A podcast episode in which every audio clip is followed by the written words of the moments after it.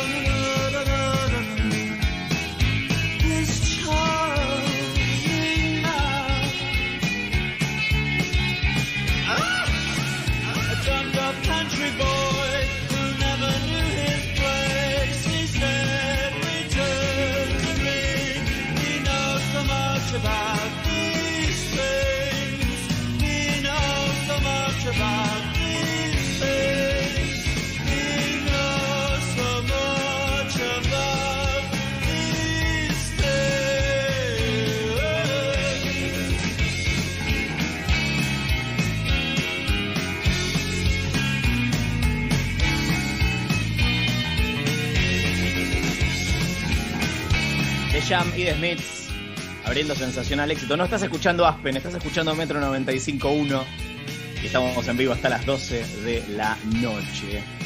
Necesito que un oyente o un oyente eh, se mande el, collage que eh, nos merecemos como sociedad, que es el collage de eh, Jazmín y Star Wars. ¿Ok?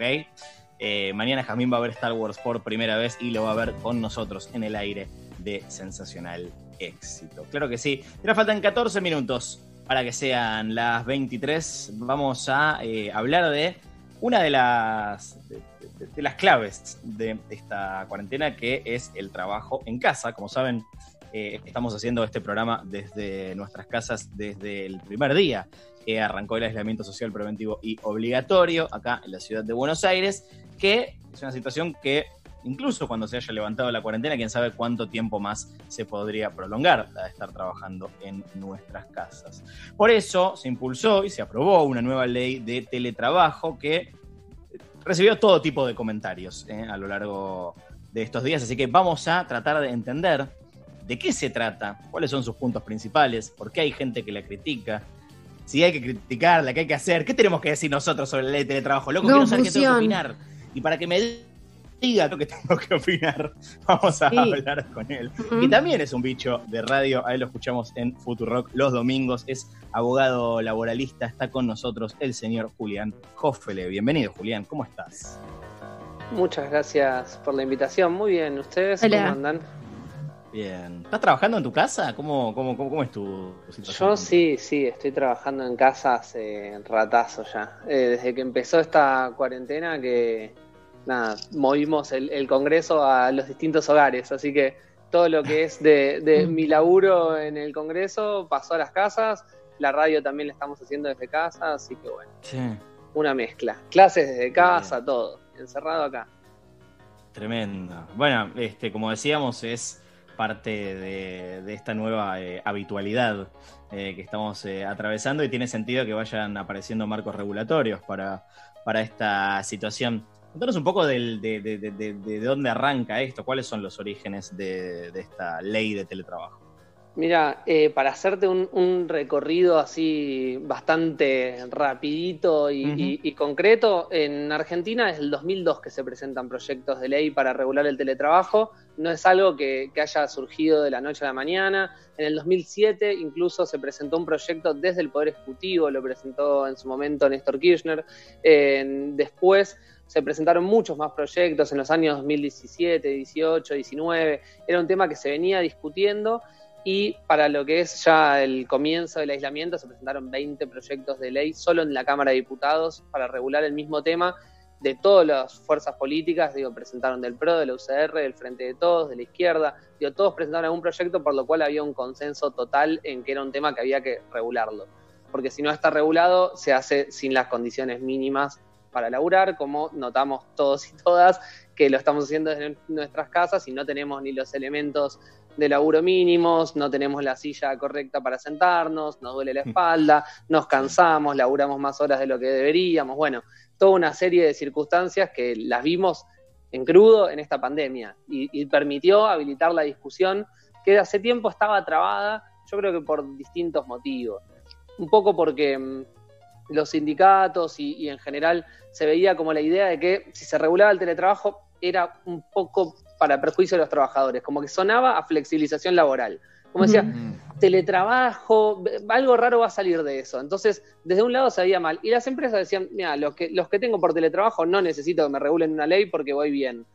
Y más o menos eso quedaba trabado. Ahora se empezó a ver que el teletrabajo cuando se aplica masivamente y sin derechos es un problema y a futuro puede ser un problema peor si es algo que se va a multiplicar post pandemia por una decisión de muchas empresas y muchos trabajadores que se sintieron cómodos con esta modalidad. Eh, eh, ¿Cuál sería, perdón, eh, para, para la ley exactamente qué es teletrabajo? Porque se, en, estos días como que se habla mucho como, como cuál es la, relación con lo que hoy sería ser como tener muchos frilos y laburar desde tu casa para muchos lugares. ¿Es, exactamente lo mismo? ¿La, ley cómo, cómo diferencia? ¿Cómo define exactamente qué es teletrabajo? Está buenísimo lo que decís, porque la verdad es que se trató de aportar mucho a la confusión sobre ese tema cuando la ley lo, tiene bastante claro y no se mete con lo que hoy no es relación de dependencia. O sea, aquellos que trabajan una tarea concreta con una empresa, hacen un acuerdo, laburan una cuestión concreta, eso no, no tiene nada que ver con esta ley. Esta ley afecta a las personas que están en relación de dependencia o que estarían en relación de dependencia con una empresa en los mismos términos que hoy establece la ley de contrato de trabajo. Después que haya un caso en el que una persona eh, es monotributista, pero en verdad hablamos de fraude laboral, que son los casos de la ley en los cuales se usa la idea del monotributo y demás para un fraude, bueno, ese será el mismo problema que es hoy y que va a ser mañana, pero no afecta a las personas que trabajan como freelance actualmente, sino que está pensada exclusivamente para otorgarle derechos a las personas que trabajan en relación de dependencia y que podrían hacerlo a través del teletrabajo. Entonces esa idea de con esta norma vienen a cortar una libertad que tiene mucha gente, no es así, porque lo único que hace es darle derechos a los que sí trabajan para una empresa en concreto. Creo que está, eh, gracias por aclararnos esto, me parece súper importante porque por, por, una cuestión de, edad o generacional me parece que en, nuestros oyentes había un montón, hay un montón que como nosotros hacemos un montón de laburos freelance para diferentes lugares, entonces está buenísimo que, nos aclares eh, eso, muchas gracias. No, por favor. Eh, Julia, ¿cuál? Sí. dale. No, perdón, dale. No, no, decía que es, a ver, es, un tema que, es, que es importante y además estamos hablando en general acá de eh, lo que son las normas mínimas de equiparación que tienen que tener las personas que teletrabajan o que, lo, o sea, que trabajan a distancia para una empresa y que eh, deberían gozar de los mismos derechos que quienes lo hacen en forma presencial. Digo, la ley lo que viene a hacer es a equiparar y asegurarse que tengan los mismos derechos, que cobren lo mismo, que no trabajen más horas de las que deberían, eh, que tengan los equipamientos mínimos para trabajar. Digo, cuando uno va a una empresa, se sienta y se sienta en una compu, tiene una compu. Cuando está en su casa, en general pone su computadora. ¿Por qué? Eso no debería ser así. Digo, deberían o ponerte una computadora o pagarte la compensación de esa computadora. Hablamos siempre en relación de dependencia y en el sector privado. Eso, o sea, tiene, tiene que estar claro. Em, Entonces, son un montón de derechos que había que equiparar y que con esto quedó bastante más claro.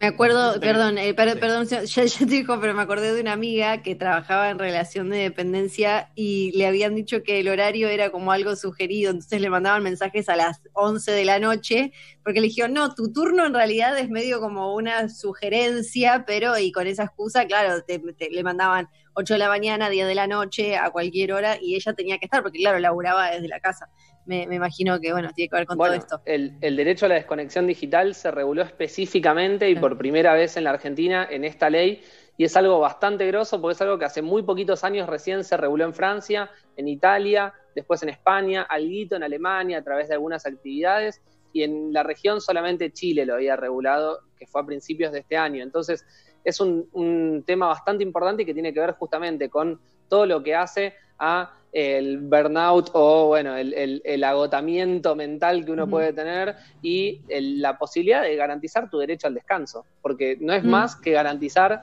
eh, la misma, el mismo límite de jornada laboral que se discutió hace más de 100 años en el mundo, pero que a través de las nuevas tecnologías de la información y comunicación se empezó a desdibujar. No porque las tecnologías sean malas, las tecnologías son buenísimas y si las usamos son mejores para todos y para todas. Ahora, si terminan siendo una excusa para la una de la mañana estar recibiendo un WhatsApp que uno siente que tiene que responder, si lo respondes ya estás laburando, y si no lo respondes también, porque tenés esa carga mental que te quedó ahí y que de golpe el trabajo entró en tu vida cuando estabas mirando una serie, o sea, que no tiene nada que ver con ese momento de tu vida. Así que el derecho a la desconexión digital fue, es algo muy avanzado en esta ley y que, bueno, ojalá también se pueda regular para todo el resto de las personas que trabajan, pero en principio para quienes teletrabajan me parece que era urgente. Estoy muteado, estoy muteado. Yo decía, ¿qué hace? ¿Qué está haciendo? Pregúntelo con mímica. Decía Julián que gran parte de este, la conversación estuvo dominada por este, no tanto las críticas, sino por eh, la, gente eh, que empezó a tirarle eh, desde los medios dardos a la ley, específicamente de, Mario Pergolini, que estuvo hablando muy duro contra la ley de teletrabajo. ¿De dónde vienen las críticas y, a dónde apuntan? ¿Cuáles son los, los puntos que están generando esta, perdón, voy a decir polémica, polémica? Bien, polémico, es muy polémico. Eh, a ver, em, respecto, yo, las leí, las declaraciones de, de, Pergolini, las de, digo, algunas, algunas columnas de opinión, etcétera, eh, vi algunos podcasts, etcétera. Fundamentalmente plantean una cuestión de, respecto al derecho de la reversibilidad que yo creo que mm. está bastante mal enfocado porque no sé si es una cuestión de falta de asesoramiento o de una lectura muy rápida de la ley, pero la ley lo que plantea es que las personas que pasan de trabajar en forma presencial al teletrabajo tienen el derecho por única vez de decir, che, necesito volver a un establecimiento físico. No puedo seguir trabajando así. ¿Por qué? Porque en tu vida mil cosas pueden cambiar. El día de hoy vos puedes estar en un lugar en el que es apto para trabajar y el día de mañana tener familia, juntarte con alguien, mudarte a un lugar más chico, no poder seguir trabajando desde tu casa y decir, necesito volver a la forma en que lo hacía antes. Ahora, para las personas que se, son contratadas directamente para teletrabajo, esto no está previsto en la ley. Está previsto que los convenios colectivos entre sindicatos y empresas se negocie cómo será puntualmente en esos casos, pero no está puesto. Entonces, cuando dicen, no, no voy a poder contratar a alguien para teletrabajar, pues después me va a pedir estar en la empresa. Bueno, no, porque la ley no dice eso. La ley dice que solamente quienes pasan de trabajar en forma física a en forma a distancia van a poder plantear volver, pero no quienes contrates directamente para teletrabajar. Si vos el día de mañana querés armar una empresa y no vas a tener un establecimiento físico, sino que directamente vas a tener a todo el mundo teletrabajando con los derechos que establece la ley, no tenés por qué eh, volver a recibirlos en un lugar físico, porque no está previsto así. Entonces me pareció que esa era una de las críticas que no, que no estaban muy bien, muy bien ordenadas. La otra es el derecho a la desconexión. Plantean alguna cuestión que me parece un poco antigua, porque decían, no, porque, por ejemplo, vos no te permiten ni siquiera mandarle un mail al trabajador, dice. Y bueno, no, no te pido que lo responda, pero al menos mandarle un mail, porque yo como calculo, bueno, está la opción de programar mail, no es tan difícil. O sea, y la, misma idea de que le llegue, por más que no lo estés obligando a responder, ya de alguna forma lo está comprometiendo a que tiene que trabajar, a que lo vas leyendo, lo que sea. Por eso el derecho de desconexión está pensado como no contestar, pero también a no ser contactado, como desde los dos lados. Mm. Porque si vos solamente te dan el derecho a no contestar, pero te siguen llegando, te ponen en una situación incómoda para ejercer tu derecho. Ahora, si te dicen no, está prohibido que te contacten, bueno, distinto el asunto. Me parece que algunas de las críticas vinieron por ahí, después supongo que por el hecho de tener que pagar las herramientas de trabajo, pero una cuestión mínima y, razonable, eh, eh, teniendo en cuenta que, bueno, cuando trabajas en un lugar también tenés que ponerte una compu, una silla, etcétera. ¿Y, cuáles son? No, no, dale, no, ¿cuándo, se empieza a implementar, Julián? La ley está prevista para implementarse 90 días después de que termine el aislamiento social preventivo obligatorio. La idea es darle tiempo a las empresas una vez que termine esta situación eh, tan especial que estamos viendo para adaptarse, para eh, prepararse para que quienes quieran contratar de esta manera o pretendan que eh, algunos trabajadores o trabajadoras sigan haciéndolo desde su casa, bueno, tengan un plazo de 90 días para adaptarse una vez que termine la emergencia. Pero la idea es que, mientras tanto, los sindicatos y las cámaras empresarias vayan negociando en cada actividad las particularidades.